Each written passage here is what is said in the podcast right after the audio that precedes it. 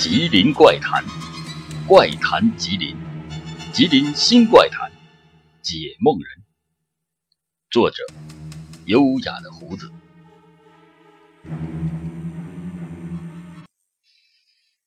我出生在七十年代，是科学的春天。莅临神州大地后上的学，基本上是被纯粹的唯物主义洗脑，因此对物理、化学。生物等自然科学充满了敬畏。这并非说我脑子里没有封建糟粕，大官僚诸葛亮、徐茂公等人上晓天文、下知地理的事迹，时常在脑子里作怪，使得我也极尽所能去尝试博览群书。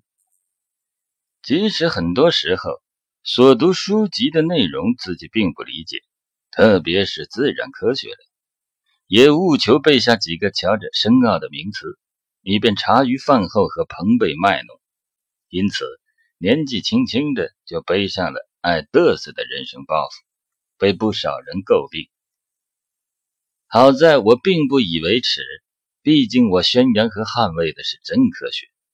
小小的虚荣心不过是人生副产品而已。比起我的发小老胡来，我显然是荣光思密达的。一塌糊涂。老胡和我一样，从小也给人一副爱看书的表象。不过少年时，我就对他读的书非常的不耻，什么《易经》《蚂蚁神相》《推背图》，没有一本不是迷信四旧，每一页都是余毒糟粕。但我当时很纳闷，他是怎么搞到这些书的？毕竟上个世纪这类书。并没有像今时这般广为的传音。后来我大学毕业，参加了工作，被各种各样传统的人际关系陋习的洗礼，对生活渐渐出现了消沉和迷茫。不知不觉，竟然和老胡的联系就密切了，也愿意去老胡的住处，听这个技校毕业生用唯心的观点分析我的唯物人生。但必须承认的是，他引经据典，言辞做作，他深入浅出，分析的入情入理，每一句话都如同天宫的良药，让我听罢顿觉神清气爽，心明眼亮。最早，老胡的强项是利用易经排盘，什么四柱八字、奇门遁甲，总之一堆天干地支组成的数学矩阵。被他刷刷几下就写满了纸上，然后老胡盯着这页纸，一边翘着二郎腿前后晃悠着上屈，一边习惯性的用手抠着下巴，嗯啊的半晌，就能说出盘面传达的近期福祸、吉凶方位等等预兆，准确率那是相当的高。靠这项技能，虽然老胡早早就主动从单位下岗。但并没有给国家和社会添麻烦，日子过得并不寒酸。当然，他威震东大滩、名扬八家子的最强技能，并不是排盘，而是解梦。老胡经常抠着他血淋淋的下巴，不厌其烦地跟大伙介绍解梦的奥妙。上天有好生之德，是福是祸，总会提前给你一个征兆。这样，你才能在危险过后心怀感恩，更会在幸福来到时不忘乎所以。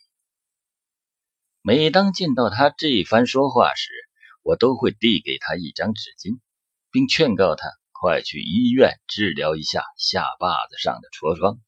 他总是摆手摇头，说生死有命，富贵在天，自己还没有做陈世元记载的气虚之梦，云云。健康应无大碍。他的话专业术语太多，说的我只想甩开一头雾水，扇他个嘴巴子，让这哥们快点醒醒。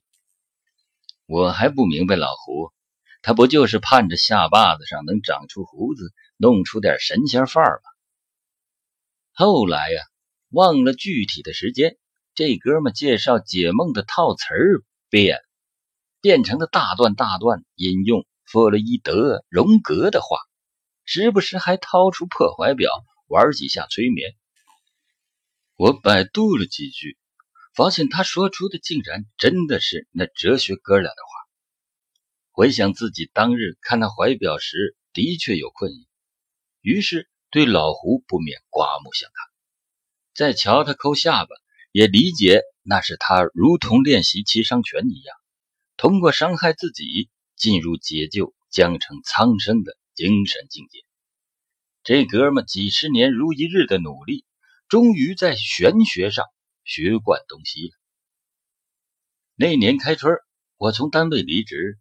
和原单位的同事张罗去大连开个羊汤馆，家里家外都非常的支持，可老胡却是反对，说排盘上看到秋后我还有一步旺运，我心里犯了嘀咕，但还是买票要走。可就在临行前一天，大连方面竟然传来了原来那家店毁约不出队了的坏消息，大连真的没去成。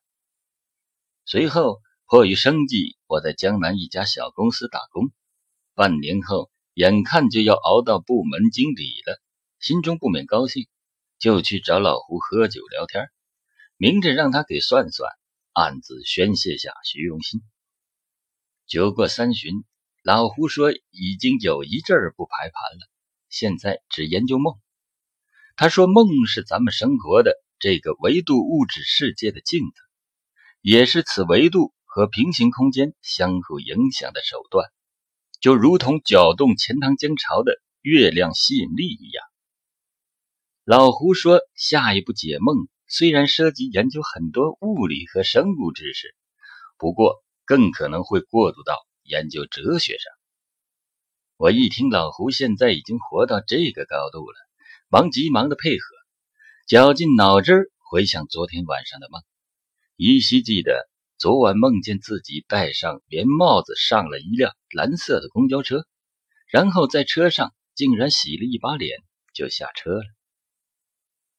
老胡听罢，略作沉吟，伸出指头轻轻抠了两下下巴。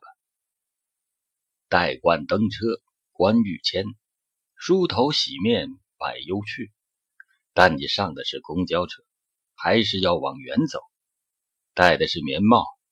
这是从前的运气，下车了，是说这步运呐不太长。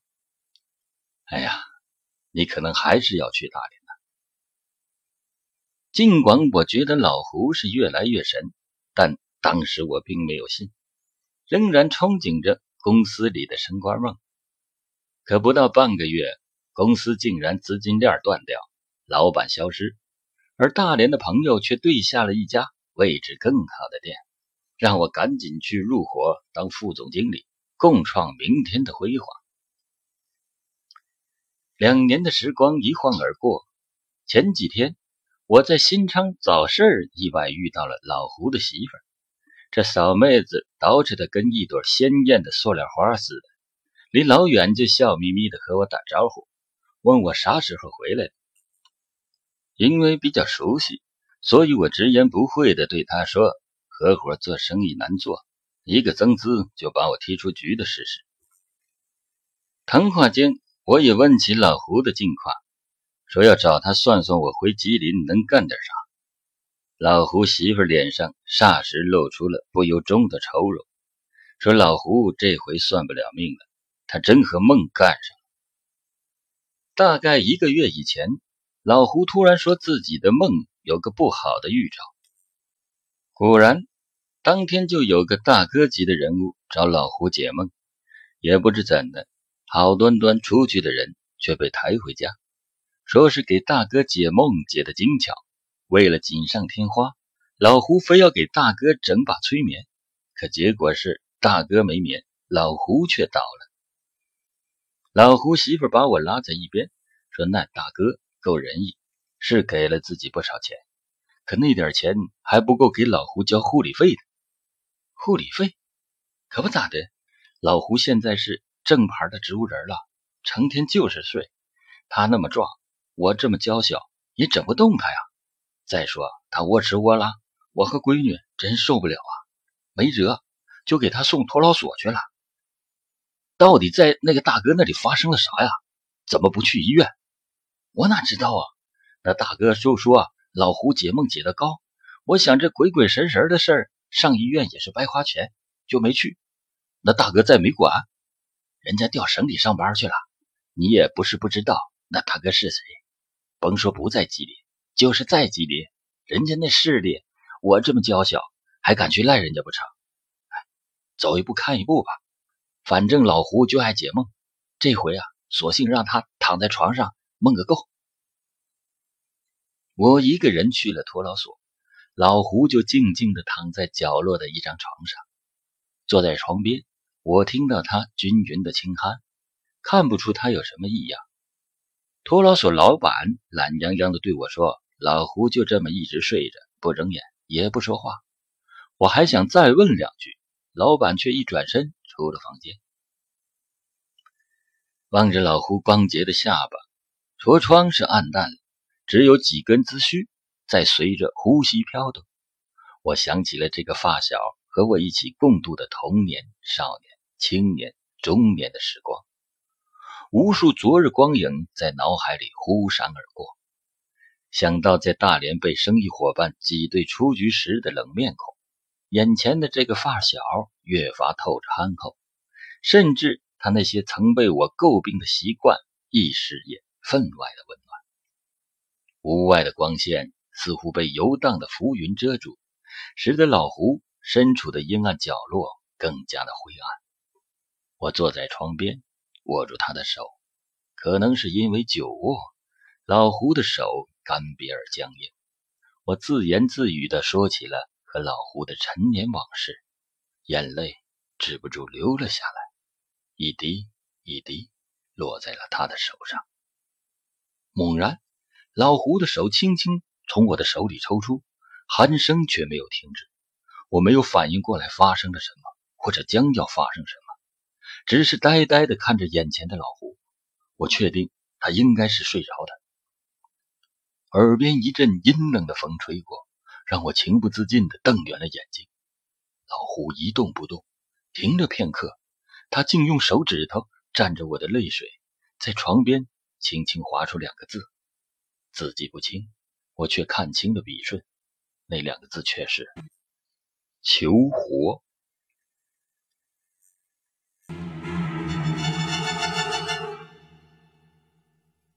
吉林怪谈，怪谈吉林，吉林新怪谈。